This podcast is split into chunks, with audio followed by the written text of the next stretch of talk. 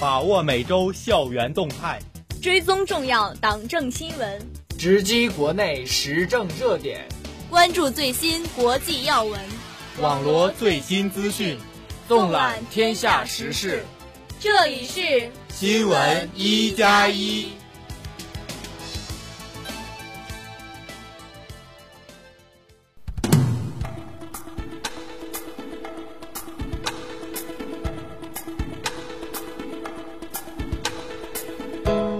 亲爱的同学们，大家好！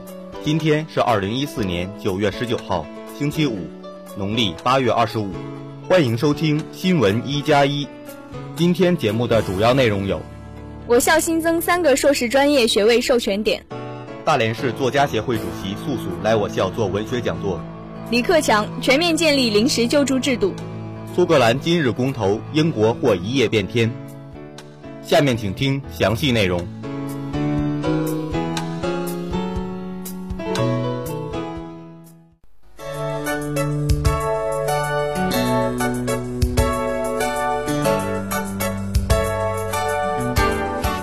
我校新增三个硕士专业学位授权点。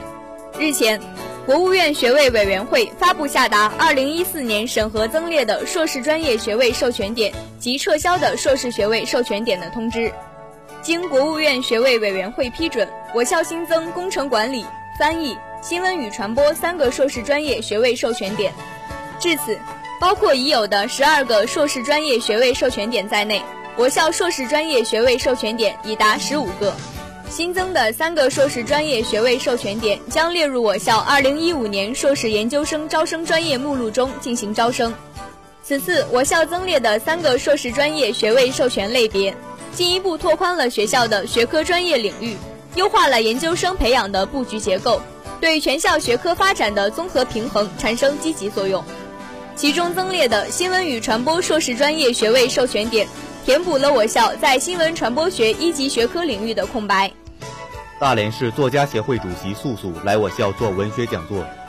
九月五号教师节前夕，东北财经大学校工会与女教授协会为迎接第三十个教师节，共同策划主办了文学赏析活动，特别邀请了大连市作家协会主席、鲁迅文学奖获得者、当代著名作家、散文家、历史文学家、文化学者素素。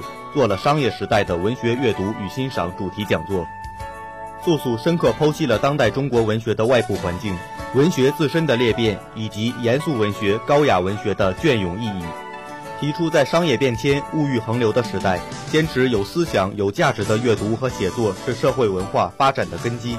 文学虽然不能完全游离在时代背景之外，但是真善美的坚持一定会使文学更有生命力。也一定会润物细无声地影响着社会的精神风貌。李克强全面建立临时救助制度。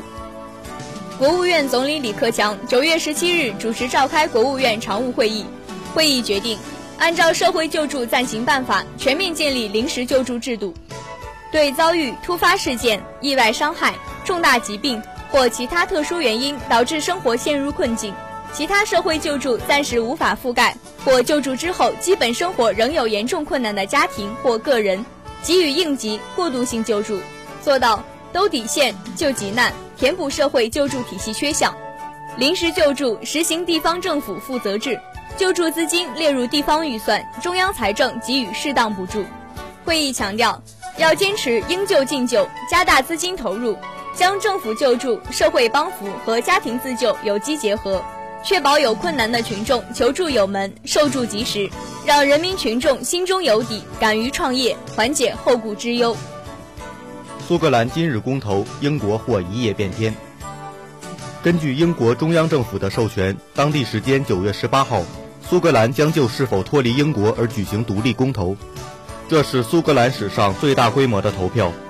为挽救危局，英国三大主要政党更是抛开政治分歧，紧急组成统一战线。联合执政的保守党、自由民主党和反对党工党均承诺，只要苏格兰不独立，将给予苏格兰更大自治权。如果公投通过，苏格兰将结束同英国三百年的婚姻，成为独立国家，而英国也将一夜分裂。此次公投并非是苏格兰突发奇想，历史恩怨与现实地区发展等未调和的问题，使矛盾集中爆发。分析认为，苏格兰如果独立，将给英国、欧洲甚至世界造成极大影响，而其前路也不一定平坦。以下是今天节目的简讯。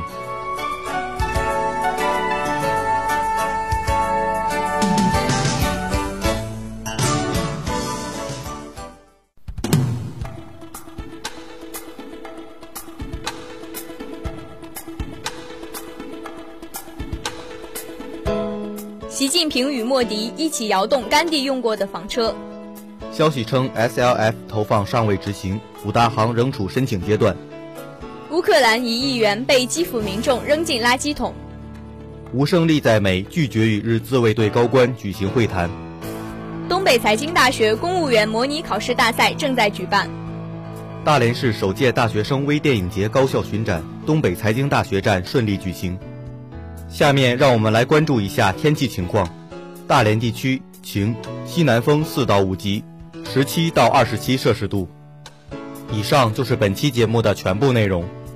本期节目采编周小林、黄海文，制作石佳琪、丁奇。我是盛泽纯，我是裴鹏燕。我们下期节目再会。再会。